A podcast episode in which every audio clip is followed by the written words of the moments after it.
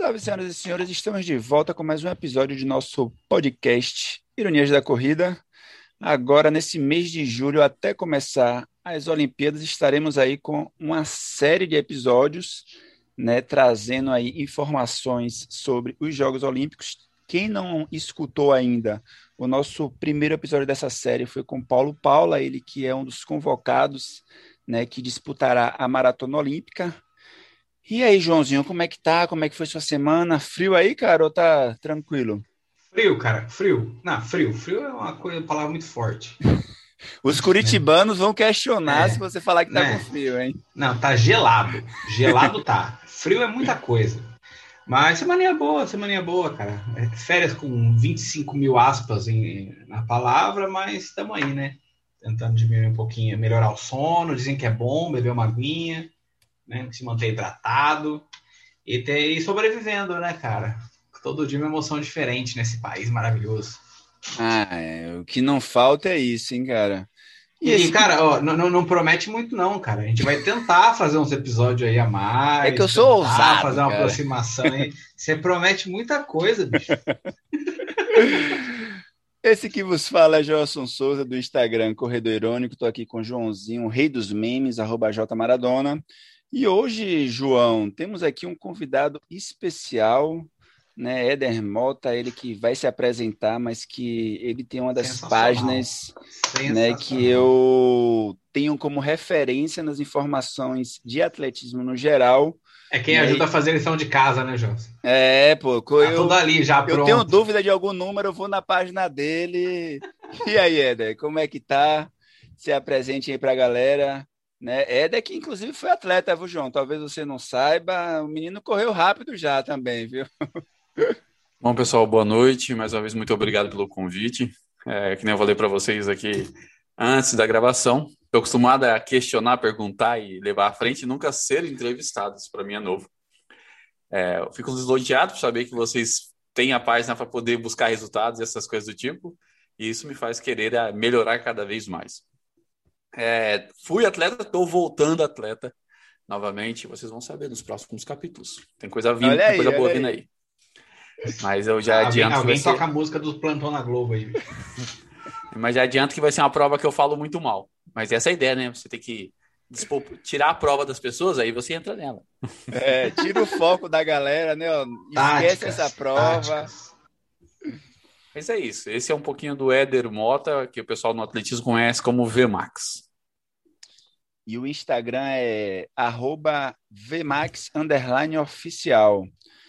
Pô, Éder, e aí a primeira pergunta que eu queria já te fazer é: hoje a gente no Brasil tem poucos perfis como o seu, né? A gente tem poucas pessoas que se dedicam a estudar, a buscar informação, a compilar as informações, a a trazer né, para o público em geral né, uma cobertura que você faz é, do atletismo que eu digo de forma ampla, né? Por exemplo, eu, enquanto corredor irônico, né, é evidente que ainda que acompanhe as provas de pista, de salto, de campo, mas é um negócio, né, muito às vezes de forma muito lateral, né? A gente termina se concentrando mais nas, no fundo mesmo, né? Atividade de, nas provas de rua, né? 5, 10, meia maratona, maratona.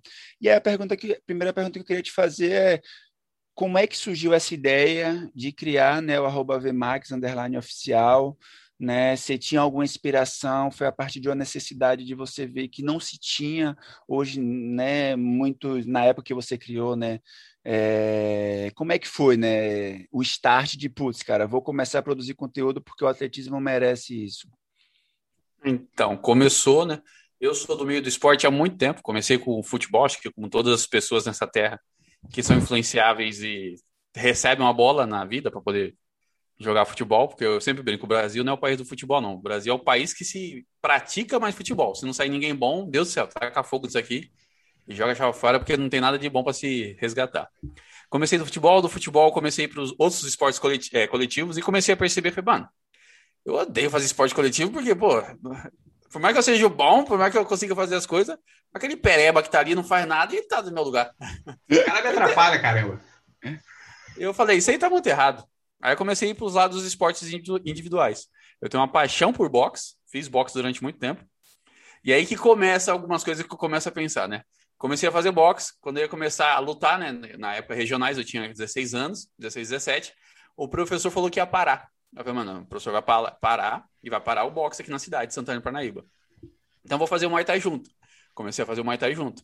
Aí o professor do boxe parou e o professor do Muay Thai entrou para UFC. Aí eu, aí tipo, você pensando... tentava entrar em um, um, esporte e o pessoal falava, olha, hoje não, né? É, eu, eu só vou dar soco. Aí daqui a pouco tem que dar chute também. Pô, daqui a aí... pouco tem que se jogar no chão, aí lascou, velho. Aí eu fiz minha primeira luta no Muay Thai, venci de nocaute, foi muito legal. Nunca tinha entrado no octógono, muito legal a sensação. E aí o professor entrou pro UFC, eu falei, mano, agora acabou, né? Tudo que eu entro acaba. e aí eu fui começar a natação, porque tinha uma, eu tinha uma menina que eu gostava, ela fazia natação e eu pensei, tô ter assunto para conversar com ela, eu vou fazer natação. Baita do motivo relevante aí. E aí da natação, eu conheci o atletismo. Porque ela começou a fazer atletismo também. Eu falei, eu vou pro atletismo para ter o que conversar com ela. E aí do atletismo eu comecei a treinar aqui em Santana, fui para a equipe profissional de Santana e continuei até 2017. Só que em 2016 que surgiu a ideia de criar a página. Mas mais hum. por uma necessidade, porque tudo que eu faço, eu penso assim, foi bom, eu vou atrás de referência, né? Alguém, os bons dos bons, né? Para eu saber o que, que os cabas usam, o que, que eles fazem. E aí eu lembro até hoje, quando eu fui treinar a primeira vez na equipe de atletismo aqui, Aí eu falei, mano, preciso comprar um tênis, eu preciso comprar um. Cara, essas camisetas grudadas aí deve ser camiseta térmica. Aí eu cheguei lá, eu com 18 anos, treinando com as crianças de 12. E o pior é que as crianças de 12 me deu um pau, velho. Eu tomei um couro pra uma menininha chamada Mikelin na época. Eu falei, não, não acredito, eu sou muito ruim. E disso eu fui, eu fui percebendo, né, que no atletismo só dependia de mim. E aí eu percebi, falei, pô, isso é legal porque se eu quiser ir para frente, só eu treinar e eu sei que vai ter gente que quer treinar, né, que nem em outros esportes, que muitas das vezes você quer e as pessoas não querem que você evolua. No atletismo a gente percebe isso, você quer evoluir, tá, eu não consigo fazer você evoluir, mas eu conheço alguém que faça você evoluir. E isso é muito legal. E aí, conversando com o meu técnico na época, era o professor Denis, Denis, aqui de Santana Parnaíba, Aí falou, por que você não faz uma página de atletismo? Aí eu, já deve ter isso. Deve ser que nem página de futebol, deve ser um monte aí de Deve ter várias, né? Doce ilusão, né? Lê do engano. E aí eu fui procurar no Instagram e parecia um terreno baldio com um mato alto, não tinha ninguém. Aí eu falei, Deus do céu. E como é que faz essas coisas? Na época eu tinha uma estamparia com meu irmão, já fazia edição de imagem, porque uma coisa legal de você trabalhar em estamparia é que as pessoas chegam assim, ó, tá vendo essa foto do Coringa aqui? Tô. Tá vendo? Põe dinheiro na mão dele. Eu, eu fui aprendendo a fazer as montagens. Põe um capacete espacial Simples agora. assim, né? Aí os caras falaram, você sabe fazer? Eu falei, claro que eu sei fazer. Venha buscar amanhã a camiseta. Aí eu falava, mano, como é que eu vou fazer esse bagulho? E aí eu aprendi a fazer montagens e em cima disso, falou, você tem uma facilidade de fazer montagens, porque você não cria uma página. Ah, mas vou falar do quê? Eu fazia prova de velocidade. Ah, vamos fazer, vamos falar sobre prova de, vamos falar sobre atletismo em geral. Falei, não, não dá para eu falar sobre tudo, porque uma que eu vou acabar caindo num nicho, assim, vai acabar, a Deus dará, porque eu sei que eu vou perder a vontade. E também não vai ter aquela vontade das pessoas, pô, porque essa página só fala sobre isso, mas se ela falar sobre outra coisa também seria legal. Então, eu fui no pressuposto do, da Apple que, tipo assim, é um celular bom, tudo mais, mas a gente não tem o que os outros têm. A gente tem o que a Apple tem e as pessoas querem a Apple pela marca. E às vezes muitas coisas não pelo aparelho que ele é, mas sim pelo status. Eu falei, se eu criar um, uma página específica que fala sobre uma única prova, as outras provas vão ficar rodeando para poder fazer. E aí elas vão começar a chegar. E é isso que eu comecei, fui expandindo com o tempo. Aí, na casa do meu técnico, a gente pensando o que, que ia fazer, o que, que ia falar. Ah, vamos falar sobre prova de velocidade. Falei, tá bom. Ele, ah, agora você vai ter que definir um nome. Vamos de VO2. Aí a gente foi pesquisar e falei, mano, VO2 já tem um bagulho com esse nome já. Ah, vixe, não tá, não tá bom não. Ah, vamos pôr só Velocidade Brasil. Não, Velocidade Brasil não dá. Aí eu falei, ah, tá, mas aí tem que ter o quê no, na, velocidade, na, na prova de atletismo? Velocidade. E velocidade o quê? Tem que ser o máximo possível. É velocidade máximo. Não, não tá legal. Qual que é a abreviação de velocidade máxima? Já tem um máximo? filme com esse nome, né? Velocidade máxima. Aí eu falei, mas qual que é a abreviação de velocidade máxima? É Vmax. É o. Ah, aí tinha uma moto com o nome. Ah, falei, não tem problema, né? É uma moto, sem problema. É. E aí surgiu o nome de Vmax na época. Mas muitas das coisas que eu criei foi pensando em trazer o protagonismo para os atletas quando a página foi feita.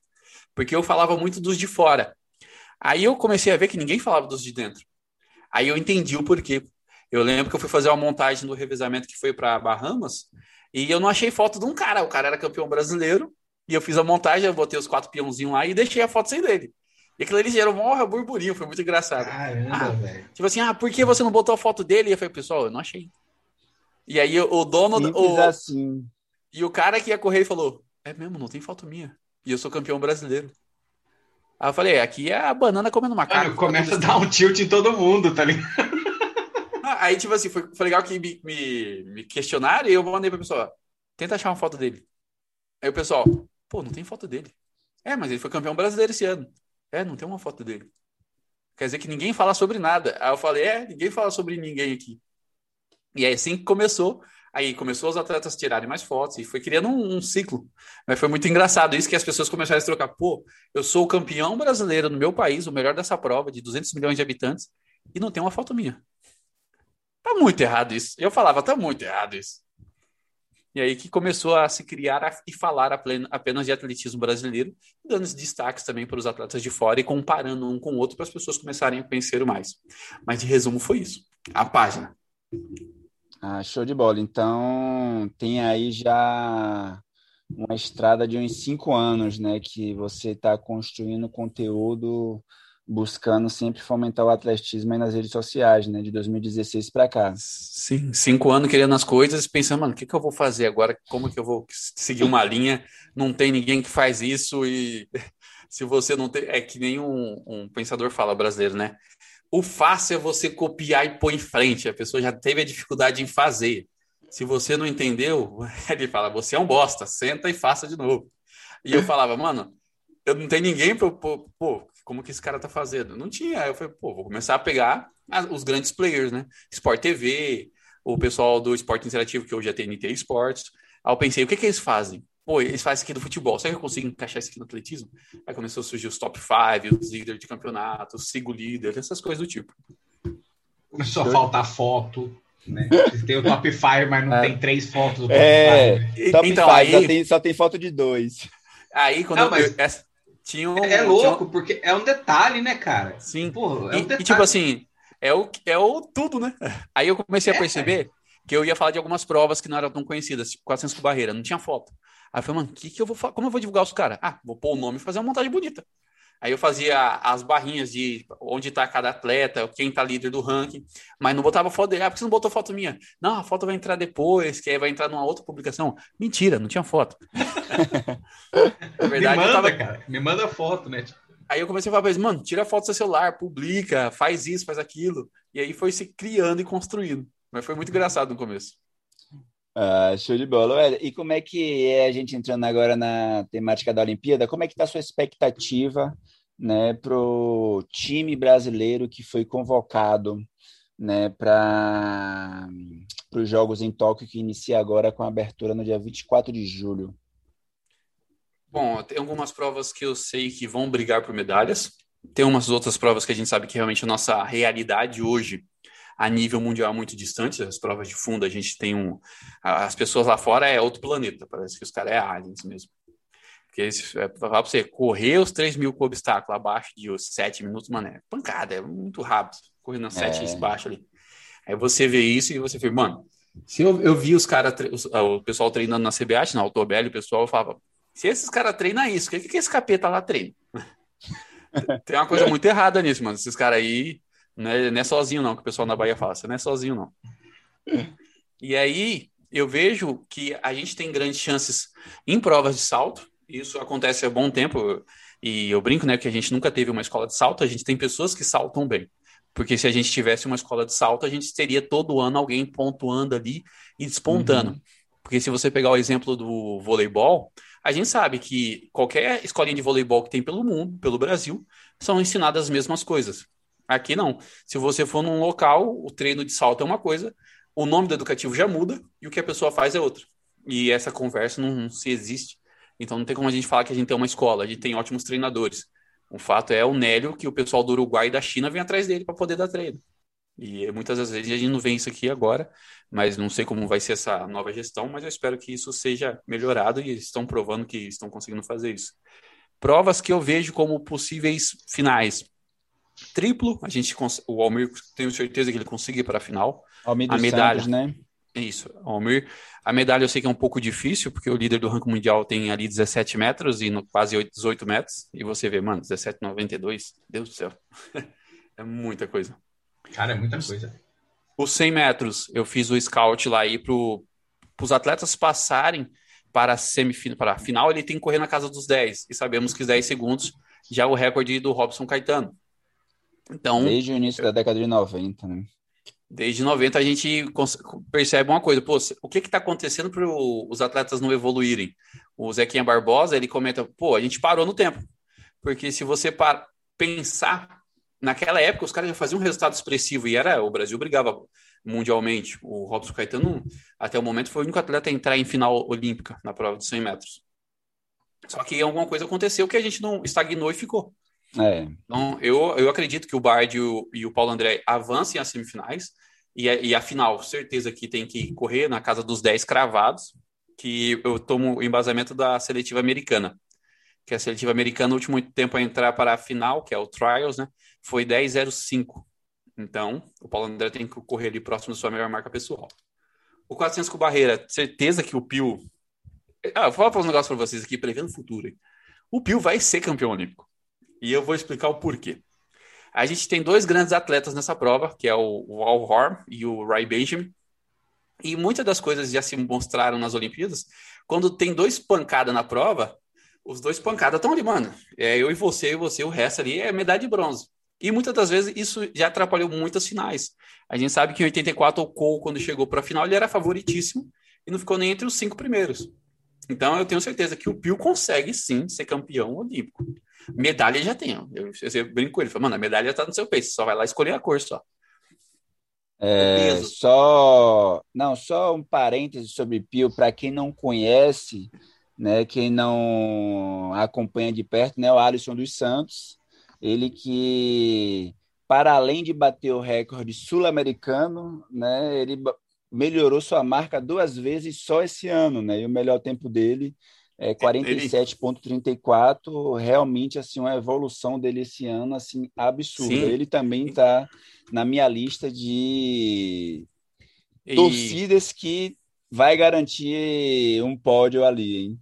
E se você pensar, o cara tem 21 anos, então a gente sabe que ele tem mais Exatamente. dois ou três ciclos olímpicos e, e, e uma coisa que o, na transmissão o próprio Clebson Yamada comentou é que o, Ray Benjamin bateu a, o personal best dele, a sua melhor marca na, na vida, né? Ah, foi no, no Trials. Então, o Ray Benjamin fez o pico para bater no Trials e o, o Alisson ainda não. O Alisson esse ano ele quebrou o recorde quatro vezes do sul-americano, então, pô, eu tenho certeza que ele vai correr para casa dos 46. Então, eu coloco ele como não, possível medalha.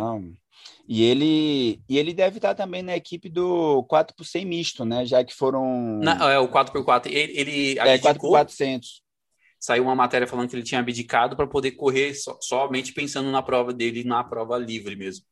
Ah, eu não sei como. Hum. Eu não sei muito bem se ele vai correr, mas na matéria do Globo Esporte, ele e o técnico deles decidiram isso. Depois o pessoal dá uma pesquisadinha aí. Mas eu acho que o Pio sim é medalha. O Darlan Romani, quando fechou 2019, eu poderia falar para você, ele vai chegar para essas Olimpíadas e vai conseguir medalha sim. Só que o Darlan ele pegou Covid uma época, na época eu ainda estava trabalhando na confederação, ele ficou um tempo sem treinar. O técnico dele está fora do país, está em Cuba, está todo esse trâmite tentando trazer ele, que é muito difícil agora. Isso atrapalha muito. Que eu falar para você, o Darlan chegava lá na academia da CBAT sete horas da manhã, saía meio-dia. Eu falava, rapaz, aí é treino. E voltava à tarde para treinar de novo. E esse ano ele teve esse problema da Covid, também teve, ele sofre com alguns problemas na lombares, então eu não sei muito bem como ele vai chegar nessas Olimpíadas. Ele voltou na casa dos 21, então acredito que sim, para a final ele vá, mas medalha a gente sabe que é na casa dos 28 ou do 22. acredito que o Darlan consiga medalhar sim. A gente tem aí ó, o Darlan, o Alisson. Nas marchas, o Brasil tem bom marcha, bons marchadores, só que é, o problema é que Caio, o... né? E a Érica. O problema é que o mundo também tem uns marchadores ferrados. E a Érica bateu em quarto de novo no Mundial 2019. O, o Caio, infelizmente, não foi bem em Doha, mas eu acredito que eles sim são possíveis medalhas, sim. E outras provas que a gente consiga ir à final.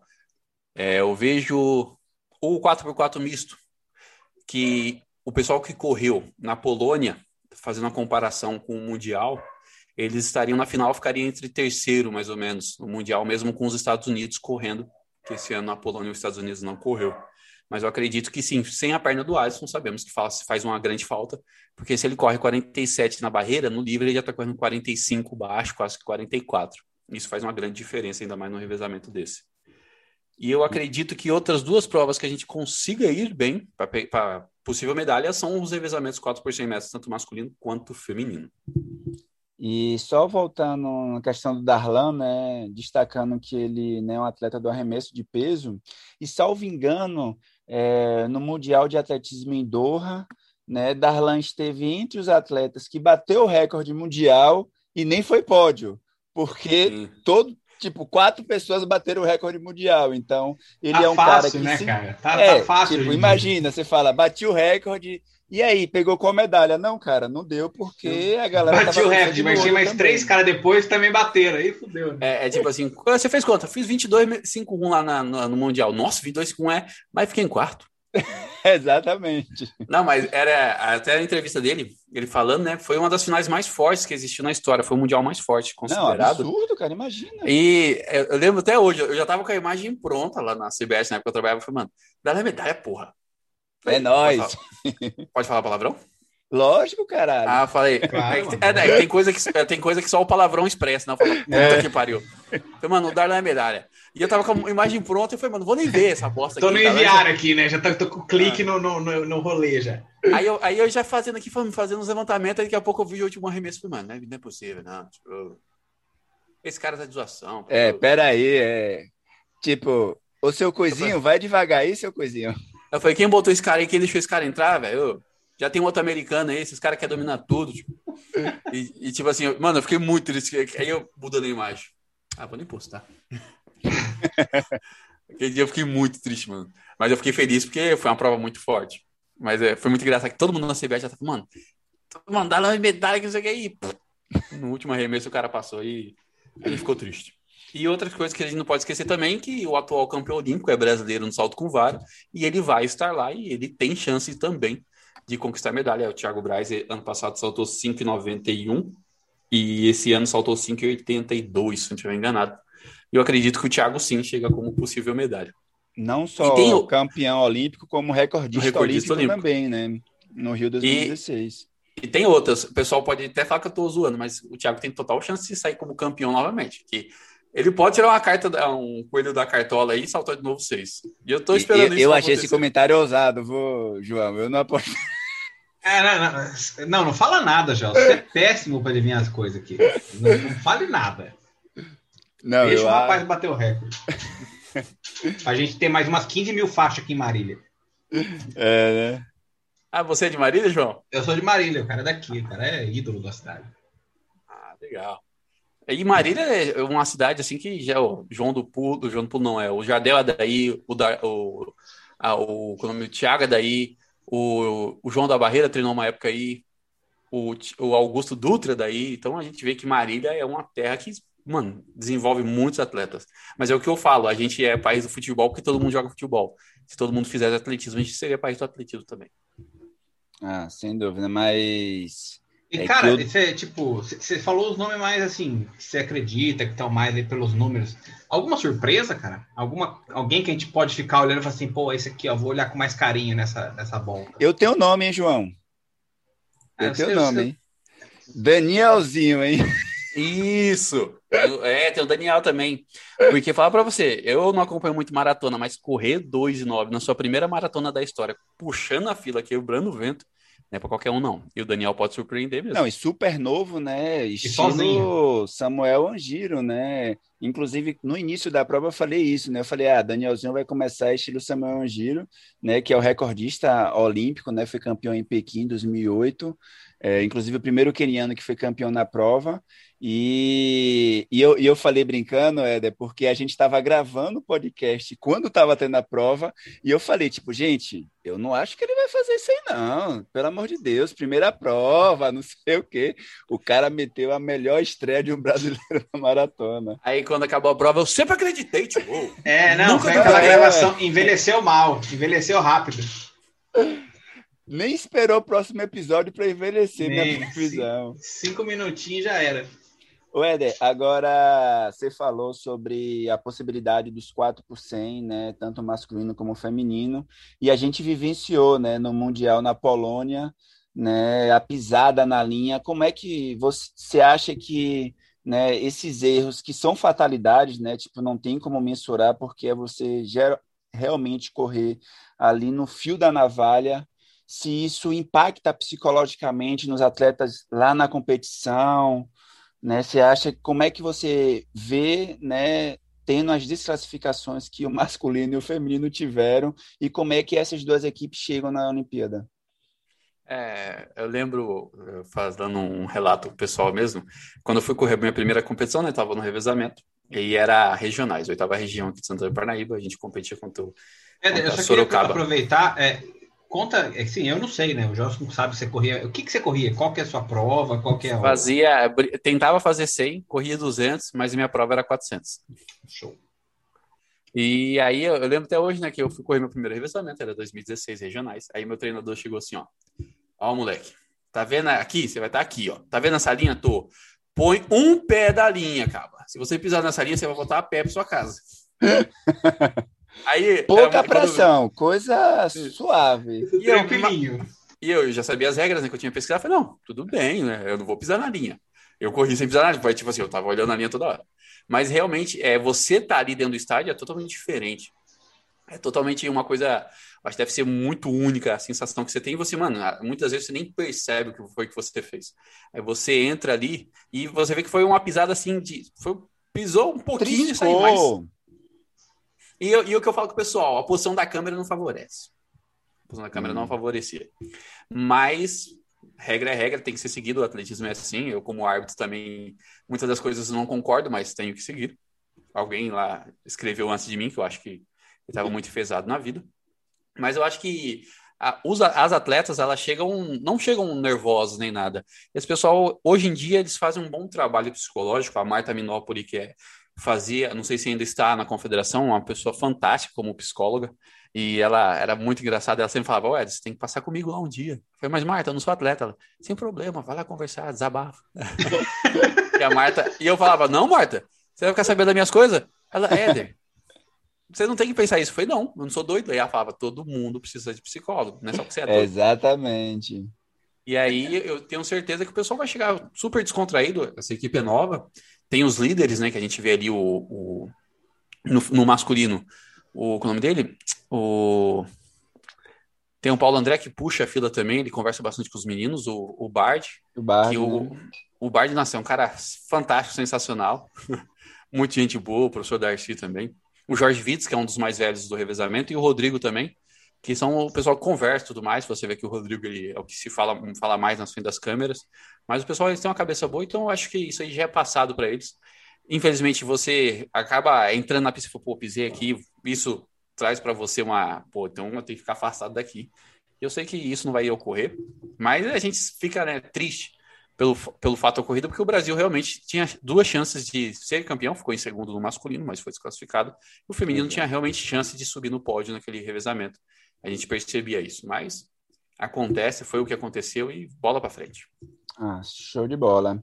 E, cara, chegando ao finalzinho aqui do nosso episódio, é... o Comitê Olímpico Internacional tinha anunciado, né, algumas semanas atrás, que teríamos o público de no máximo 10 mil pessoas né, por competição, uhum. né, e aí respeitando né, que nos ambientes seriam ocupados 50%, e hoje né, foi anunciado que será uma competição sem público por conta né, do avanço do coronavírus no Japão. Você acha que isso é evidente que isso tem impacto, né? Mas para você, qual é o impacto que você acha que isso vai ter, né, nos jogos como todo, né? Porque uma coisa é mesmo você tendo de forma limitada, você ter um público, né? Agora Sim. você ter zero, né? Como é que você visualiza, né, esses Jogos Olímpicos apenas, né, com os atletas lá e delegações a gente acompanhando, né, pelas telas? A gente acompanha aí no, no, futebol que continua ocorrendo, né? E a Copa América, que eles não quisessem, não queriam que ocorresse, mas o engraçado o Brasileirão continua. mas a gente vê isso acontecendo sem público. E uma coisa que eu percebi muito é que o público realmente faz diferença para o clube mandante. Eu tenho certeza que o público faria total diferença para os atletas lá nesse estádio. Já teve uma competição da do World Tour nesse estádio, né, para testar o estádio, as instalações. Sim, e você sim. percebe, mano, é um vazio assim tremendo. Você consegue escutar, vai, vai do da passagem de bastão, o tiro certinho, os atletas correndo. É a, a respiração do atleta no bloco você consegue acompanhar por causa dos microfones. Vai só ser um, tipo assim. Só, só um parênteses, Eden. É, eu vi uma reportagem muito interessante, né, com os deficientes visuais que acompanham os esportes apenas pelo áudio, falando que na pandemia para eles foi um sucesso por isso, porque agora eles conseguiam perceber todos os detalhes em loco, porque não tem o barulho externo atrapalhando. Uhum. E você vai. É, então, é, às vezes desfavorece algumas pessoas, é mal para algumas, você percebe que favorece outras pessoas e elas conseguem se sentir mais dentro do esporte. E se a gente consegue escutar de uma forma assim, pô, eu tô escutando claro, imagine como eles escutam, porque a visão deles é a audição. É. Então eu, eu acho que vai ser um Jogos Olímpicos totalmente atípico, e talvez isso tire um pouco da pressão ou não. Eu possa, pode ser que isso faça com que os atletas, pô, não tem público, isso aqui realmente é um Jogos Olímpicos, que muitos dessas, de, dessa delegação é o seu primeiro Jogos Olímpicos, só alguns que já estão indo, indo para o seu terceiro, a Rosângela, foi 2008, 12, 16, quarto Jogos Olímpicos da Rosângela. A Geisa e... também está indo para o quarto. A Geisa também. Ah, a Geisa já deve ter fundado as Olimpíadas, eu brinco é... com ela. Ela já fez todas ela foi as Olimpíadas. Atenas, imagina. eu falo para ela, ó, antes do cara fazer a Olimpíada, você já estava lá correndo. Mas, mano, vai, vai ser algo complicado para os atletas, porque você se imagina nos Jogos Olímpicos com as pessoas gritando ou até mesmo não, não sabendo seu nome, mas gritando o país que você representa. E você estando numa competição que não tem público, você começa a olhar um pro lado do outro, mano, isso aqui é um Jogos Olímpicos mesmo?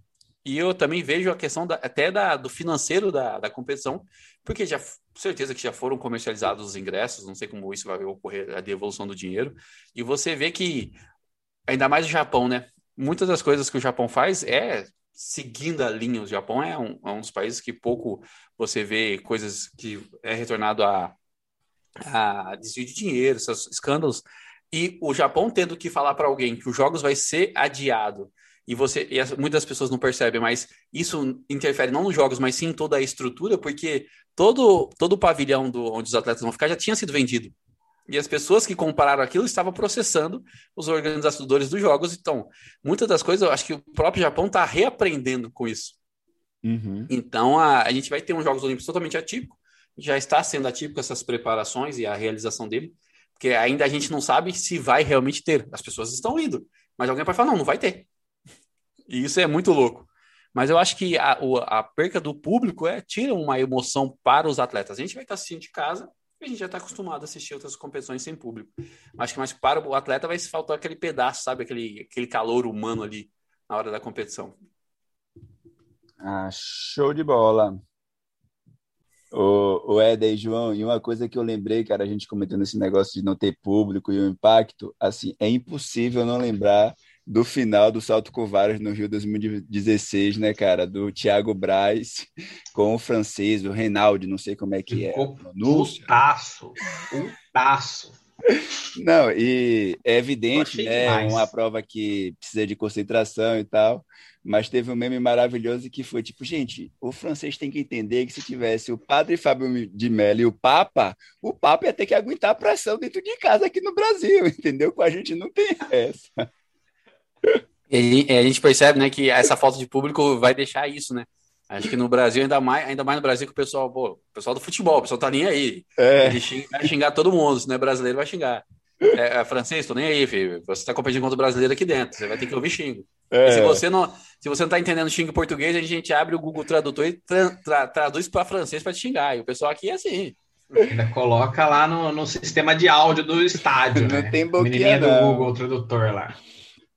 Mas sem sombra de dúvidas isso vai fazer um grande impacto é, nos jogos, né? Não sei ainda como é que vai ser o esquema da maratona, né? Já que tanto a maratona como a marcha, por ser na rua, né? Não é um esquema de você colocar o público dentro de um local específico. Se eles também vão limitar, como algumas provas, eles fizeram isso, mas mesmo as provas de rua no Japão, essas últimas que tiveram, foi com o público na rua, né?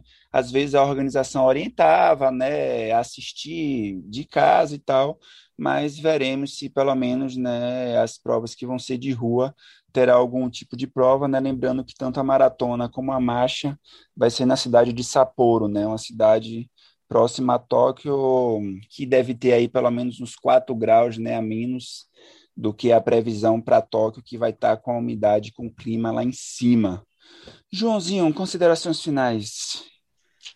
Eu só queria agradecer. Eu só tava aqui, só faltava minha pipoquinha, meu caderninho anotando os nomes, que eu só tô aqui aprendendo, né, bicho? Só tô aqui vendo o que, que eu vou ter que assistir, que canal que eu coloco, tá ligado? Então, eu queria agradecer o Éder por, por disponibilizar o tempo dele. Assim, a gente sabe que essa agenda é corrida mais para os experts de Olimpíada, né? Os geradores de dados, para os estudiosos. Então, a gente, pô, foi muito bom mesmo, velho. Papo gostoso pra caramba, várias dicas aí pra gente ficar de olho. E espero que você volte mais vezes, mano. Espero que você volte mais vezes para a gente poder sugar seu conhecimento aqui. A gente usa mesmo, a gente explora sem. A gente é desses, né? E, e, e, totalmente diferente do Japão, a gente só trabalha no improviso. É só improviso. A, gente não... a época da escravidão já acabou, eu comprei minha carta de alforria, tô livre. Gostaria de deixar isso registrado, né? Cadê? Deixa eu achar ela. É, Éder, queria agradecer também, cara, a sua disponibilidade, né? Lembrando para a galera aí que o perfil no Instagram é @vmax oficial.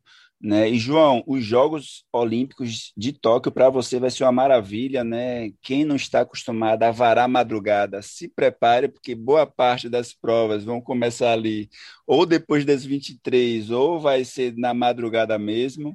Então, é isso, Melhor. cara. Meu momento chegou, cara. Não, é, seu momento chegou. Eu tô fudido. eu não aguento ficar de madrugada acordado. Eu tô fudido.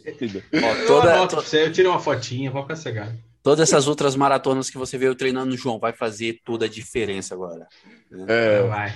Acordar, sair correr às três da manhã, que, né? é que eu não durmo, cara. Então. Dá nisso. Mas é isso aí, Eder. Cara, muitíssimo obrigado. E deixar para ti aí, palavra final, deixar alguma mensagem, falar para o pessoal isso, acompanhar lá suas redes sociais. É nóis. Manda eu lá. Eu que agradeço vocês. É, é, é, bem estranho eu estar desse lado sendo, sendo entrevistado. sendo entrevistado, né?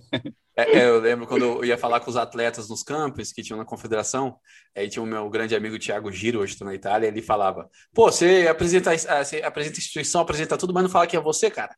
Tá muito errado. As pessoas nunca sabem que é você. E eu, aí eu lembro uma vez que eu estava apresentando, apresentei todos os caras. Pô, que legal, tava indo embora, o Thiago fechou a porta. Não, se apresenta. Depois você sai. Aí eu contei a história pro pessoal, o pessoal, nossa, é uma coisa era muito engraçada. O pessoal falou, ah, você é uma equipe, eu, tá, uma equipe de um homem só. É. Mas vocês acharam que é uma equipe. Deve, para mim também chega isso, deve chegar para você também no Instagram, né? Não, eu gostaria de agradecer a vocês ou fazer uma pergunta para a equipe de vocês, como se a gente tivesse toda a rede por trás para gerir nosso perfil do Instagram. Aí não, aí muitas das vezes eu até mudava a voz, falei, não, opa, muito obrigado, somos uma equipe, sim. Ou na outra eu respondia, claro, meu amigo, a gente é uma grande equipe. E a pessoa achava que tinha duas pessoas trabalhando. Mas agradecer vocês mais uma vez, é muito legal o que vocês fazem, de trazer essa descontração da corrida de rua, juntar o público. É, o que você faz junto com o João na, na página do Corredor Irônica é muito importante. Essa questão de defender o que vocês acreditam, levar a verdade para as pessoas que nesse mundo deturpado que a gente vive hoje, muitas das mentiras estão se tornando verdade e isso é errado. E se você acha que não se deve falar sobre ativismo, essas coisas do tipo, você pode deixar de seguir lá, que a gente não tá nem aí para você, tá bom, meu amigo? Não precisa nem mas... avisar a gente, né? É. Precisa nem tirar print, mas sem problema. mas o que eu queria deixar para todo mundo é: se uma pessoa daqui de Santana de Parnaíba com um laptop da mãe dele, da época que ele conseguiu, ruim, que pifava, aí eu tinha que refazer tudo de novo, conseguiu criar uma página de atletismo, você consegue o que você quiser, meu caba. Só basta você acreditar e aí, e o que eu sempre falo, né? Plantar a árvore, cuidar e lá na frente você vai colher os frutos. Meus amigos, muito obrigado. Como eu digo a todos os atletas, que a velocidade esteja sempre contigo. É aquela coisa, né, mano? Você aceita, depois você vê como faz, né? É, Mas coloca um dinheiro na mão é. do Coringa, né? Daqui duas horas, brother, só chegar. Aí, É, igual o meu, meu primeiro chefe falou: Você sabe fazer transmissão? Eu falei, meu amigo, você tá, você tá falando com quem? Claro que eu sei. Pensando o quê? Aí eu lembro que eu voltei pra casa e fiquei a noite inteira. Falei, mano, como é que faz transmissão dessa porra? Você é doido. ah, e, e pau na máquina. Sensacional. Valeu, galera. É Valeu. nóis.